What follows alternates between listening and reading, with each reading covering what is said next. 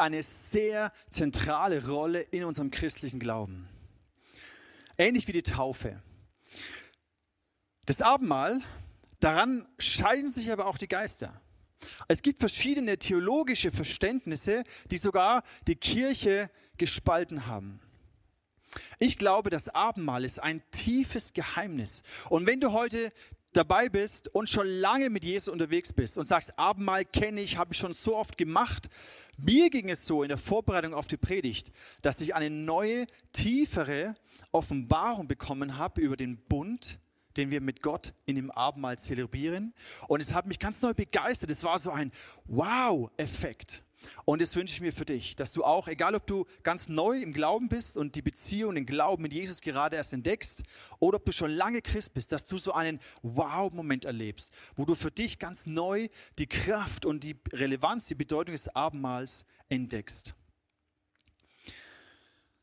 Es gibt ja zwei verschiedene Haltungen, aus denen wir heraus theologisch gesehen das Abendmahl nehmen können. Was das Abendmahl nicht ist, gleich vorneweg. Das Abendmahl ist nicht so ein, ein magisches Tool, eine magische Handlung, die ich irgendwie anwende, um irgendwie etwas zu erreichen. Das ist es nicht. Ich möchte dich fragen, diese zwei großen kirchengeschichtlichen Denominationen, ob du weißt überhaupt, was die unterschiedliche Meinung zum Thema Abendmahl ist. Was denkt denn die katholische Kirche über das Abendmahl?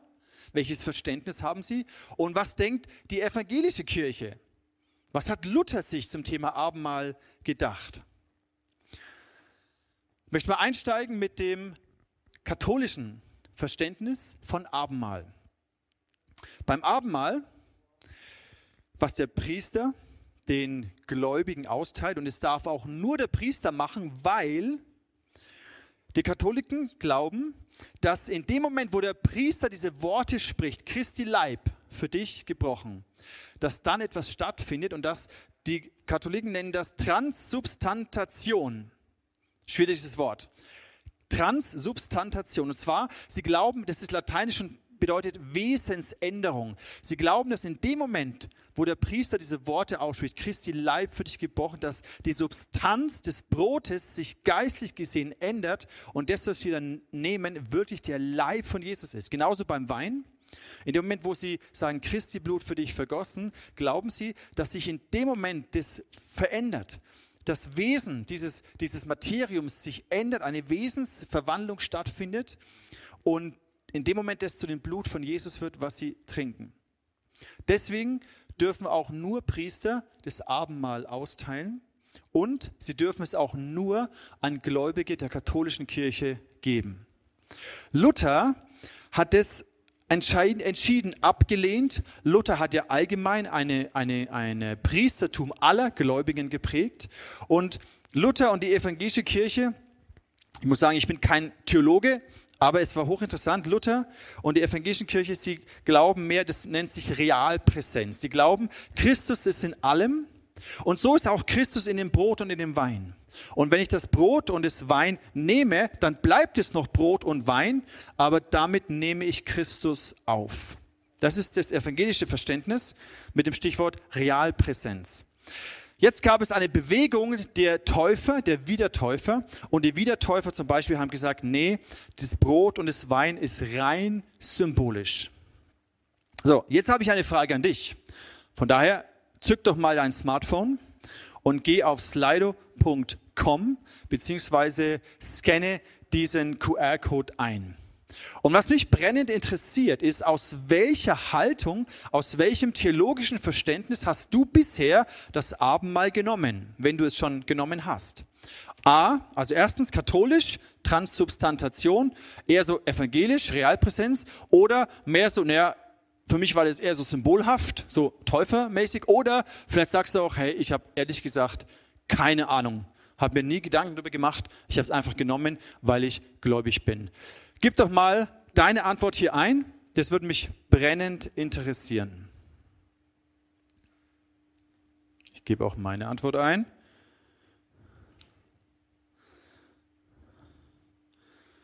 Okay. Ich muss ehrlich sagen, mir war der Unterschied gar nicht so klar. Aber es auch hochinteressant, sich damit zu beschäftigen. Wir warten noch ein bisschen, bis du auch mit teilnehmen kannst. Okay, wir haben hier schon mal eine klare Tendenz. Immerhin, niemand sagt, ich habe keine Ahnung. Das ist ja schon mal gut, ein gutes Zeichen. Die meisten sagen hier, das Täuferverständnis, es ist eine symbolische Handlung.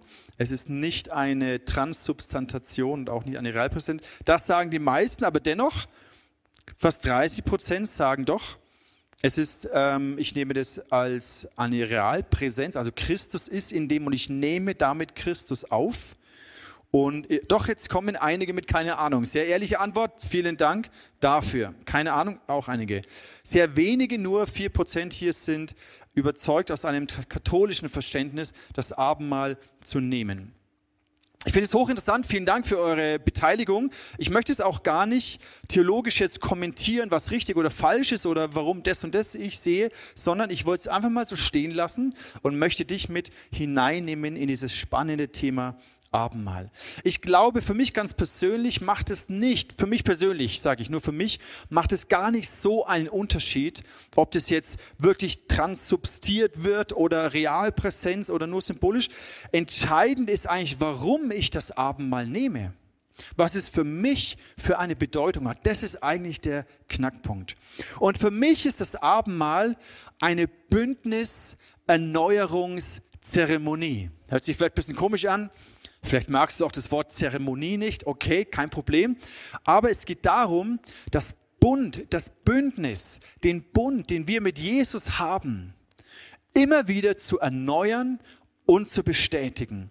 Und das finde ich mega stark. Vielleicht, ich bin jetzt dieses Jahr 20 Jahre verheiratet. 20 Jahre. Uhu.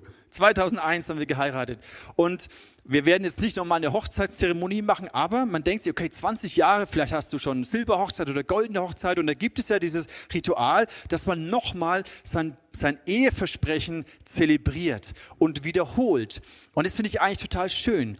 Jetzt überleg dir genau die gleiche Bedeutung ist das Abendmahl, dass du immer wieder neu, das musst du nicht alle 20 Jahre machen, sondern so oft wie du möchtest, dass du den Bund mit Jesus zelebrierst und bestätigst. Das heißt, wir erinnern uns daran, dass wir durch das Evangelium gerettet sind, durch Glauben errettet sind. Das Volk, Gottes, das, das Volk Gottes im Alten Testament hat da ganz viele Feste gefeiert und sogar jede Woche am Sabbat hat auch dazu gedient, diese ganze Feste, Pesachfest, was wir an Ostern feiern, all das diente dazu, sich immer wieder auf den Bund zu besinnen, den das Volk Gottes mit ihrem Gott hat. Das heißt, sie haben sich daran erinnert, was der Herr für sie getan hat. Der Auszug aus Ägypten, Pesach. Sie haben sich daran erinnert. Sie haben erzählt davon, ihren Kindern erzählt, wie Gott sie errettet hat, erlöst hat aus der Sklaverei in Ägypten. Und sie haben immer wieder neu ihr Gelübde, ihr Versprechen mit Gott und an Gott erneuert. Also das Erinnern, das Erzählen und das Erneuern. Deswegen war, waren diese Feste für das jüdische Volk oder sind nach wie vor so wichtig. Deswegen ist auch das Abendmahl für uns so wichtig, dass wir immer wieder an der Gnade Gottes teilhaben, uns daran erinnern, was Gott für uns getan hat, des anderen Menschen erzählen, Zeugnis geben, wovon Christus uns erlöst hat. Und auch dieser Aspekt, dass ich ganz persönlich mein Versprechen, meine Hingabe an Gott nochmal erneuere und nochmal bestätige. Das finde ich begeisternd. Ich möchte dich mitnehmen in das Lukas-Evangelium, Kapitel 22. Wenn du deine Bibel da hast, dann schlag das schnell mit mir auf. Lukas-Evangelium, Kapitel 22. Das ist genau der Abend und der Moment, wo Jesus mit seinen Jüngern das Abendmahl gefeiert hat. Das war Pesach, das Fest, das die Juden gefeiert haben. Und Jesus nimmt hier im Vers 19, Lukas Kapitel 22, Vers 19, da heißt es hier, und er nahm das Brot, dankte und brach's und gab es ihnen, das ist mein Leib, der für euch gegeben wird. Das tut zu meinem Gedächtnis. Desgleichen auch den Kelch nach dem Mahl und sprach, dieser Kelch ist der neue Bund in meinem Blut, das für euch vergossen wird. Ich möchte auf diesen Aspekt des Bundes eingehen. Dieser Kelch ist der neue Bund in meinem Blut. Ich glaube, wir sind uns größtenteils einig, dass wenn wir uns bewusst werden, die Zeit, in der wir leben, dass wir in einer Gesellschaft leben, die sich sehr weit von biblischen, von der biblisch-jüdischen Kultur und von biblischen Werten entfernt hat. Und im Großen und Ganzen haben wir häufig gar keine Vorstellung mehr, was es bedeutet, dieses Konzept des Bundes zu leben. Und häufig, weil wir diesen Bund nicht wirklich kennen oder verstehen oder es nicht geläufig ist, ist in unserem Umgang miteinander häufig nur noch so ein Mindestmaß an Verbindlichkeit. Gott aber, er, er arbeitet mit uns Menschen mit Bündnissen. Und wenn wir nicht wissen, auch als, als gläubige Christen, wenn wir nicht eine, ein tieferes Verständnis von dem Bund haben, von dem, was wir in dem Abendmahl zelebrieren, dann wird unser Glaube sehr oberflächlich bleiben.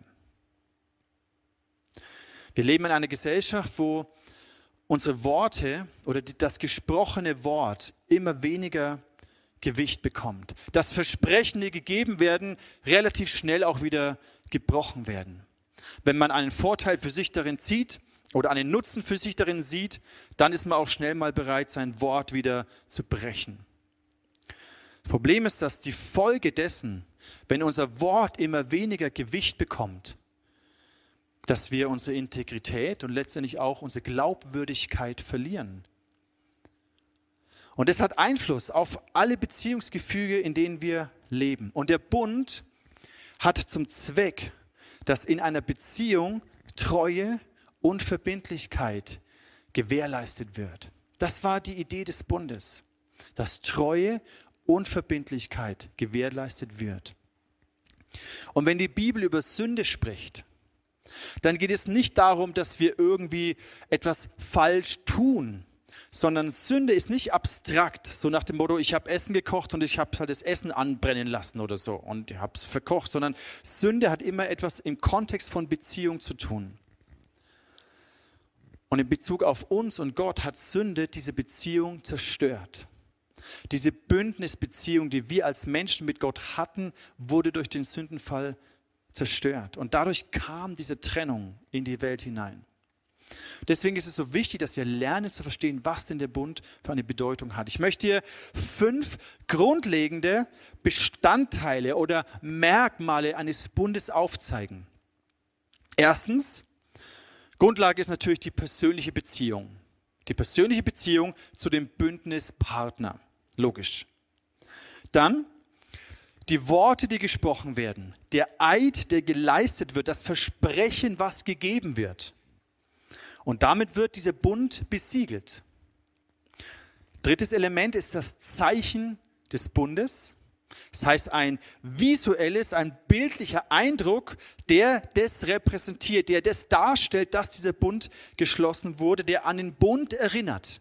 Viertens, die Segnungen, die Belohnungen, die Zusagen, im Kontext dieses Bundes. Und fünftens gehört auch dazu die Flüche, wie es die Bibel nennt, beziehungsweise Konsequenzen dessen, wenn der Bund gebrochen wird.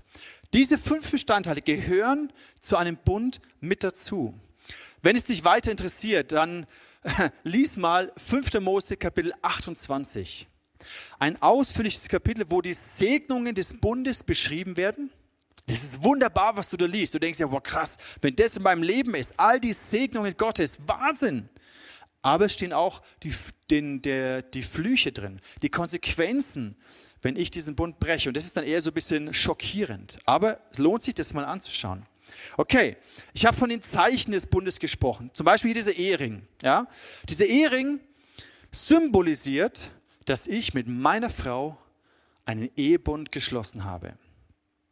Die Juden haben als Zeichen bekommen, Abraham, wo er den Bund mit Gott eingegangen ist, haben als Zeichen die Beschneidung bekommen. Das heißt, männliche Wesen, also Männer, werden beschnitten. Und es ist auch ein äußeres Zeichen des Bundes. Deswegen sind die Juden das Bundesvolk Gottes. Die ganzen Feste, wie der Sabbat, habe ich schon erwähnt, den Sabbat zu halten, war auch ein Zeichen des Bundes. Und im Neuen Testament ist das Abendmahl zu nehmen ein Zeichen des Bundes, eine äußere Handlung, die eine, eine unsichtbare Realität, etwas, was gemacht wurde, zum Ausdruck bringt.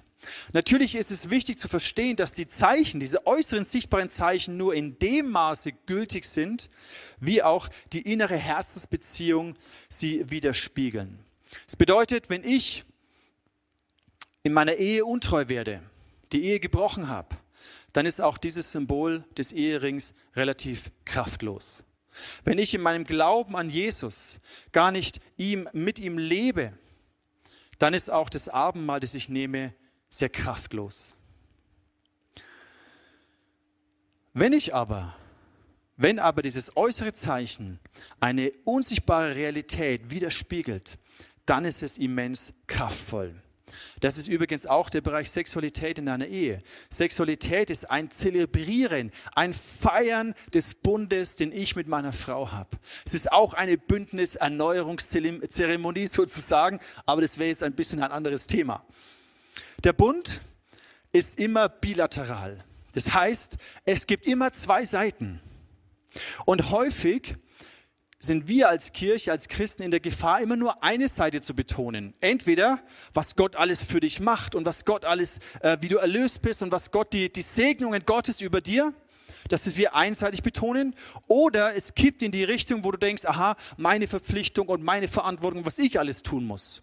Und da wird es aber auch ungesund. Ein Bund ist immer bilateral. Wir müssen immer beide Seiten anschauen. Jetzt lest mit mir, schlag mit mir auf 1. Korinther Kapitel 10. Schnappt ihr deine Bibel? 1. Korinther Kapitel 10. Da lesen wir, dass wir Anteil bekommen. Beim Mahl des Herrn trinken wir aus dem Becher, für den, für den wir Gott mit einem Dankgebet preisen. Bedeutet das nicht, dass wir alle Anteil haben an dem, was das Blut Christi für uns bewirkt? Wir brechen das Brot in Stücke und essen davon. Bedeutet das nicht, dass wir alle Anteil haben an dem, was Christus durch die Hingabe seines Lebens in den Tod für uns getan hat? Genau das ist es. Wir nehmen Anteil. Wir erleben die Gnade. Wir zelebrieren das. Wir erinnern uns und wir erfahren das innerlich, was Christus für uns gemacht hat. Unsere Verantwortung in diesem Bund sind in Anführungszeichen die Gebote zu halten und die Gebote, das ist ja, du denkst ja, du liest das Alte Testament, denkst, ey, wie soll ich denn jemals all diese Gebote halten? Und Jesus bringt es auf den Punkt. Er wird gefragt, ja Meister, was ist denn das größte Gebot? Und Jesus sagte in Matthäus 22, du sollst den Herrn, deinen Gott lieben von ganzem Herzen, mit deiner ganzen Seele, mit all deiner Kraft, mit deinen ganzen Ressourcen, mit deinen Prioritäten, mit deinen Gaben, deinen Talenten, alles, was du bist, damit sollst du Gott lieben. Du sollst Gott an die allererste Stelle in deinem Leben setzen. Das ist unsere Verantwortung in diesem Bund.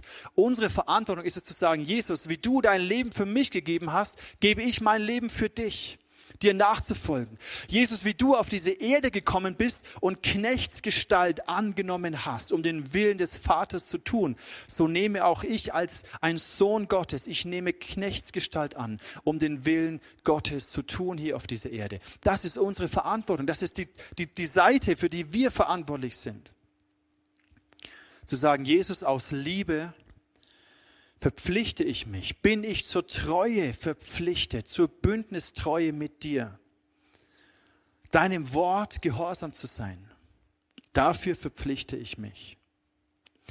Und wichtig ist im Kontext des Abendmahls, da wo wir untreu geworden sind, wo wir den Bund mit Gott gebrochen haben, wo wir ihm nicht die oberste Priorität gegeben haben, wo wir andere Dinge mehr geliebt haben als Gott, da brauchen wir Buße, da brauchen wir Vergebung, dass diese Bündnisbeziehung wiederhergestellt werden kann.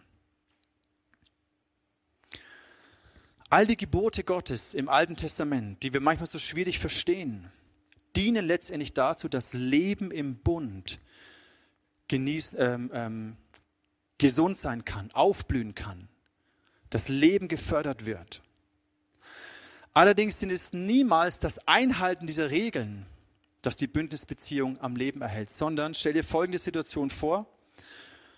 Angenommen, du bist verheiratet und ihr habt eine Regel ausgemacht, okay, ich als Mann, ich bin dafür zuständig, den Müll runterzubringen. Okay, wenn ich das mache, sind alle glücklich, haben alle Spaß und meine Ehe läuft super. Meine Verantwortung ist es, den Müll runterzubringen, als Beispiel. So, jetzt, wenn ich jetzt die Ehe breche, wenn ich fremd gehe, wenn, ich, wenn die Treue, wenn ich die Treue des Ehebundes breche, dann kann ich noch so oft den Müll runterbringen, es wird unsere Beziehung nicht wiederherstellen. Verstehst du diesen Unterschied?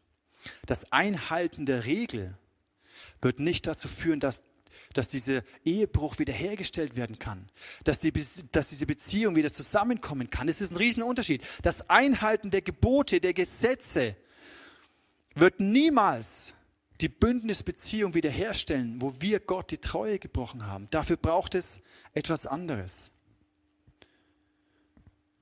Und das finde ich einen interessanten Gedanken. Das, was wir tun, unsere Werke, unsere frommen Werke, alles, was wir tun, wird niemals die Bündnisbeziehung wiederherstellen können, sondern es hat den Sohn Gottes gebraucht. Ich habe hab vorhin gesagt, jeder Bund hat auch immer negative Konsequenzen, ein Fluch, wenn der Bund gebrochen wird.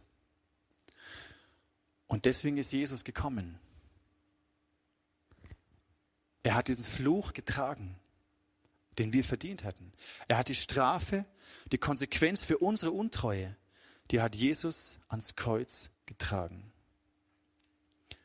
Und es ist so wunderbar, dass wir durch Jesus Vergebung und Wiederherstellung der Bündnisbeziehung mit Gott finden können. Ich möchte mit dir jetzt in zwei herausfordernde Bibelstellen eintauchen zum Thema Abendmahl. Und wenn du schon länger mit Gott unterwegs bist, dann hat es auch etwas mit Mündigkeit zu tun. Ich fordere dich, ich challenge dich ein bisschen heraus zur Mündigkeit, dich mal mit diesen Stellen auseinanderzusetzen.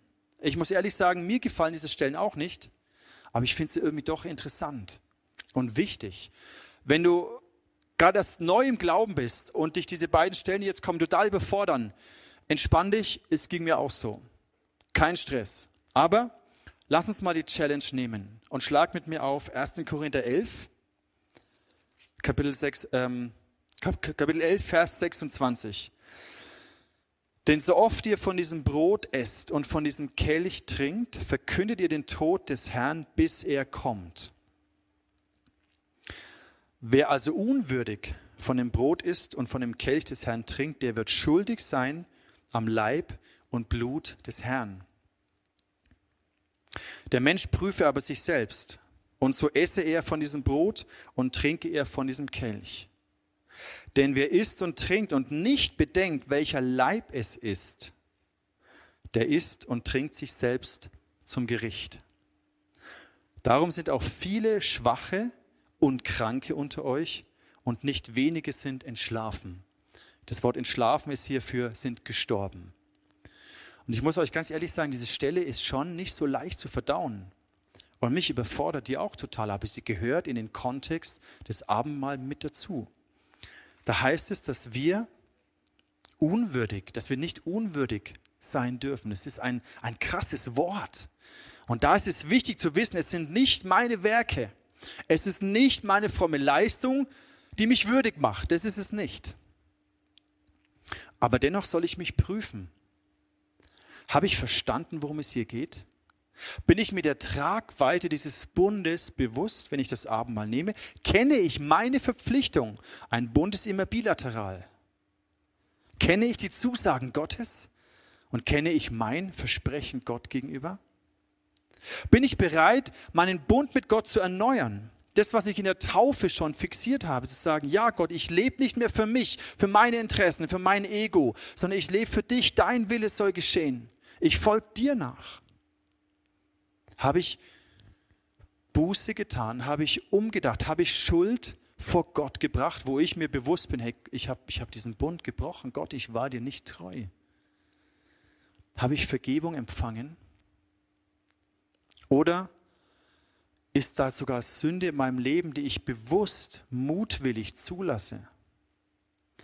Und deswegen ist es schon wichtig, sich zu prüfen und das Abendmahl nicht leichtfertig einfach so als religiöses Ritual zu nehmen, Weil anscheinend, wie wir gerade gelesen haben, kann das Konsequenzen haben. Wenn Paulus schreibt, deswegen sind so viele schwach und krank unter euch, ich habe das gelesen, aber gedacht, alter Schwede, hey, krass. Ich habe keine Ahnung, was es wirklich für Auswirkungen haben kann. Das soll uns nicht Angst machen, aber es soll uns herausfordern, das ernst zu nehmen, nicht leichtfertig zu nehmen. Und wenn du jetzt noch nicht ausgeschalten hast, weil dich diese Stelle überfordert hat, dann, dann leg mal noch eins oben drauf, noch eine Schippe weiter, auch eine Stelle, die, die auch heftig ist, und zwar aus dem Hebräerbrief, Kapitel 10, Vers 29. Und hier ist der Kontext von Menschen, die Vergebung und die Wahrheit des Evangeliums erkannt haben, aber weiterhin mutwillig Sünde in ihrem Leben zulassen. Und jetzt eine Stelle, die uns auch alle recht, vielleicht sogar überfordert, da heißt es, eine wie viel härtere Strafe, meint ihr, wird der verdienen, der den Sohn Gottes mit Füßen tritt und das Blut des Bundes für unrein hält, durch das er doch geheiligt wurde und den Geist der Gnade schmäht.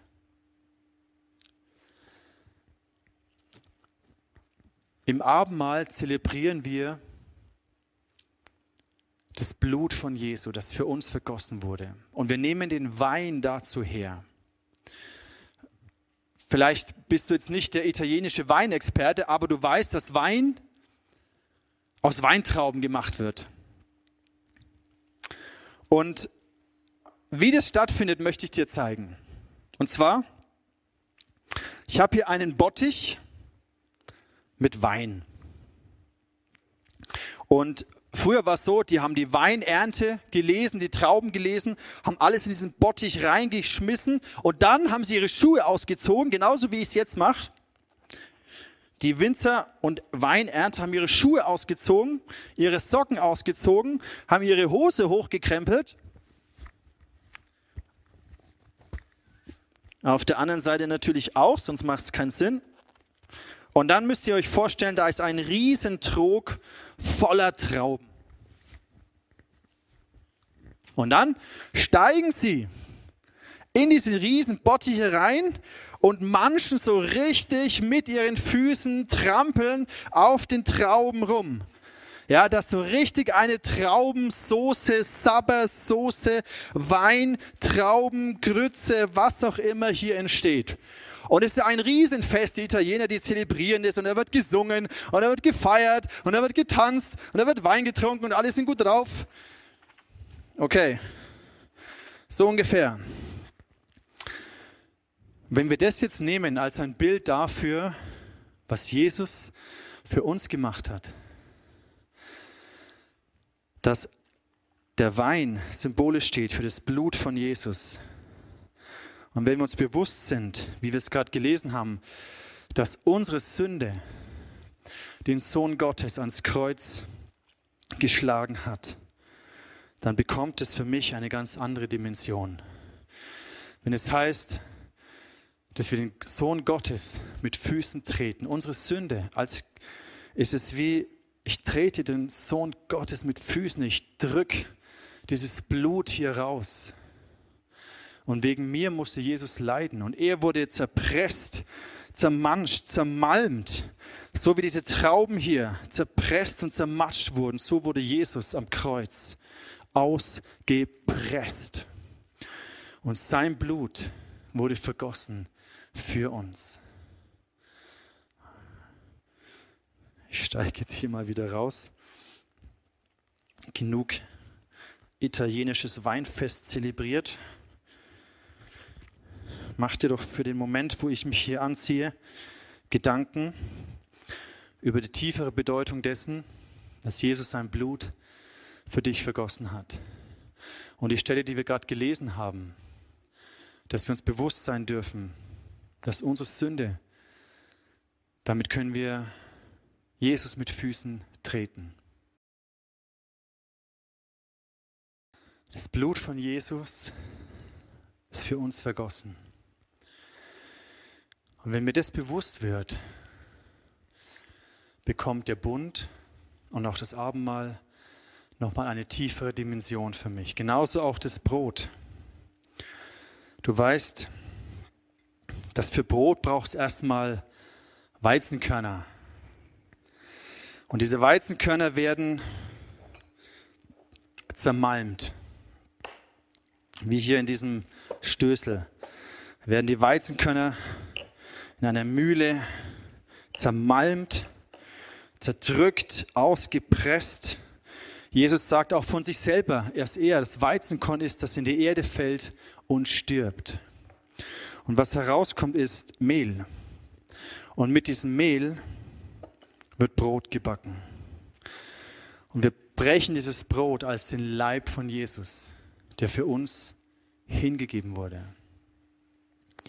Und so wie diese Weizenkörner zermalmt wurden und vernichtet wurden, so wurde Jesus zerbrochen, getötet.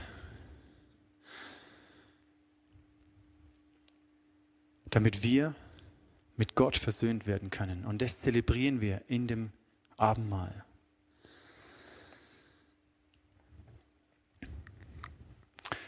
Das Brot symbolisiert auch, dass wir als Gemeinde Christi ein Leib sind. Wir sind geistlich gesehen auch solche Weizenkörner. Das ist die Gemeinde auch. Das sind wir. Wir sind alle durch Jesus ein Leib geworden. Ein Körper, der Körper von Jesus. Wir als Gemeinde. In dem Abendmahl erinnern wir uns daran, was Jesus für uns getan hat wir bekennen unsere Schuld, wo wir Gott untreu geworden sind und wir erneuern unser Versprechen, unser Gelübde, unseren treue Schwur Gott gegenüber.